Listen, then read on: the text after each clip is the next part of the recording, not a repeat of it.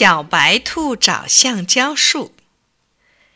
有一只小白兔，它对着清清的湖水，看着自己映在水里的影子，美滋滋地说：“瞧我这一身白大褂，多像一个医生呢！”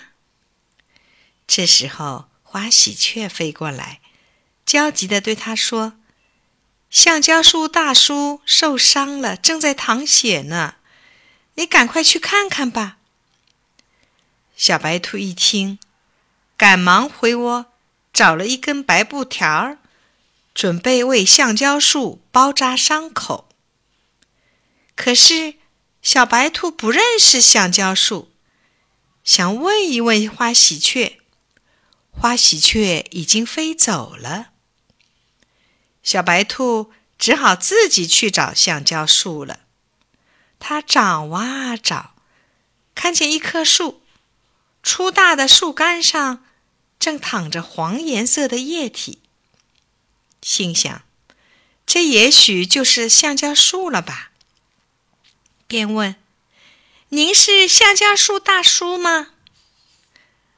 那棵树问声问气地说：“我不是橡胶树，我是松树。”小白兔又问。您流血了，我帮您包扎伤口好吗？松树笑眯眯地说：“谢谢你，不要紧。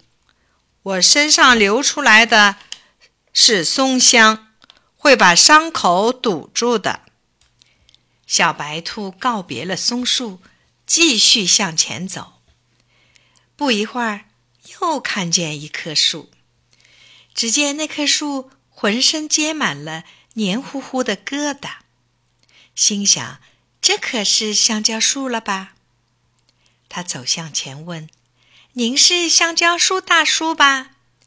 我是特地赶来为您包扎伤口的。”那棵树笑了，说：“我不是香蕉树，我是桃树。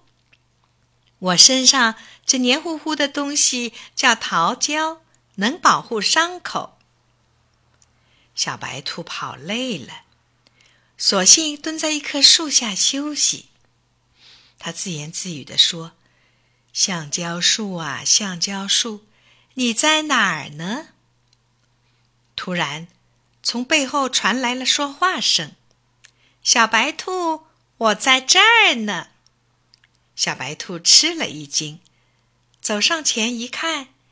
见一棵大树的树干上正在不断的流着白色的血，小白兔心疼地说：“啊，您就是橡胶树大叔啊！